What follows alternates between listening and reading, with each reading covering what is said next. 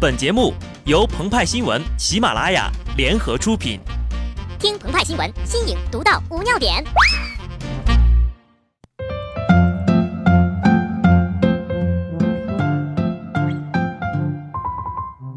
本文章转自澎湃新闻澎湃联播，听众朋友们，大家好，我是极致的小布。在今天这么一个风平浪静的日子里，网络上流传着这样的传闻。L 姓小鲜肉一人在朝阳区吸毒被捕，于是乎，整整一天呢，平安北京成了最忙碌的官方微博。等到昨天傍晚啊，他们就发布了辟谣信息，提醒网友不要轻信、传播、编造谣言。此时此刻，上海有两位 P 姓小鲜肉段子手表示，差点就等到天黑呀！你说我们容易吗？下面呢，我们就开始说正事儿了。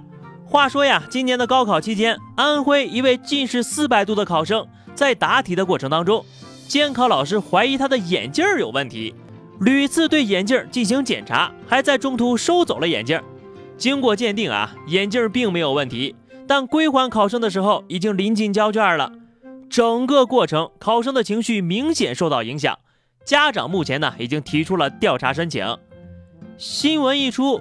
不少网友都在讨论，近视四百度的考生能否看清卷面，而鹏鹏则在想，这个到底是一款什么样的眼镜，竟然能让监考老师如此欲罢不能？猜想一：科技型眼镜，名侦探柯南的那种啊，能导航、能拍照、功能强大、童叟无欺。在现实中呀，就有谷歌眼镜。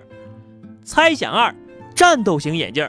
超级赛亚人专属，能对考题进行战斗力测试，考生根据战力数值来区分难易对错，走向人生巅峰。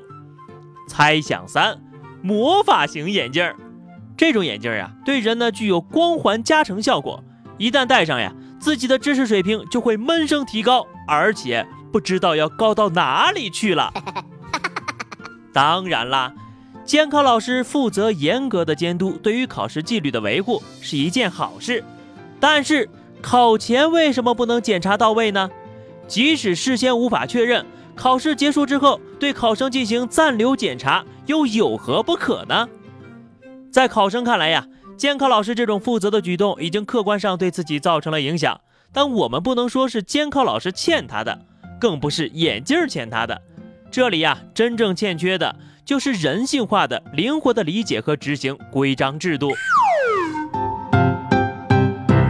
但这个世界就是如此的奇妙，有人抱怨监督服务者不够人性化，可也有人在抱怨你们为何要救我。近日，四川七名驴友登山失联，组织二百余人的救援力量上山搜救。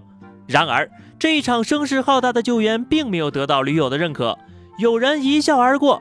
还有人反问救援人员：“我们没报警，你们为何上山搜救？”这让救援队员十分的心寒呐。据鹏鹏了解啊，驴友之所以自称或互称为驴友，一个呢是由驴友谐音而来，二是形容背包客的他们像驴一样能拖能背、吃苦耐劳，对户外运动、自主旅行充满着热爱，而不是说情商像驴一样欠抽。所以啊。这帮驴友呢，就应该学学魔兽里的杜隆坦。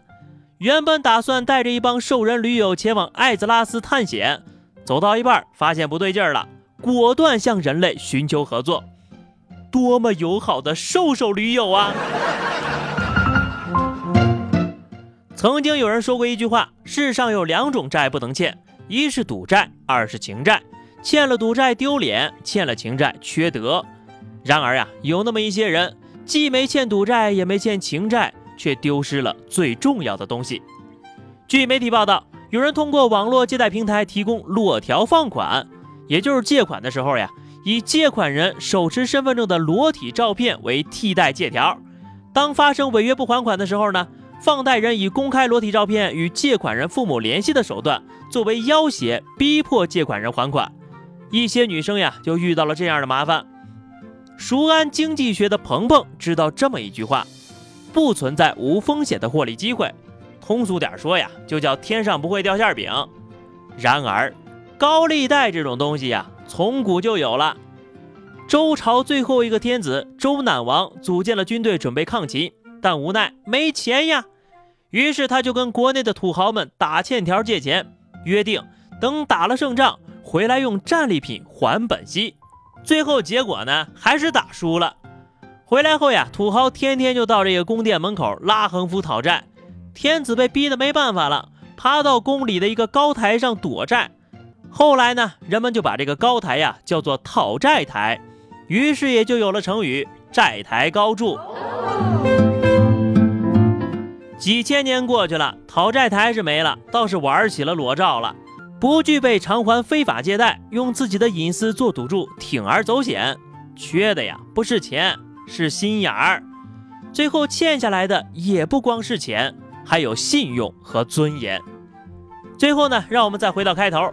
目前呢，发布关于 L 姓相关不实信息的微博账号。江小鱼已被禁言禁关注十五天，对此呀，两位差点等到天黑的 P 姓小鲜肉表示：“老天呐，你欠我们一个大新闻呐！”好的，那么以上就是本期节目的全部内容了。更多新鲜资讯，敬请关注喜马拉雅澎湃新闻。下期节目我们再见吧，拜拜。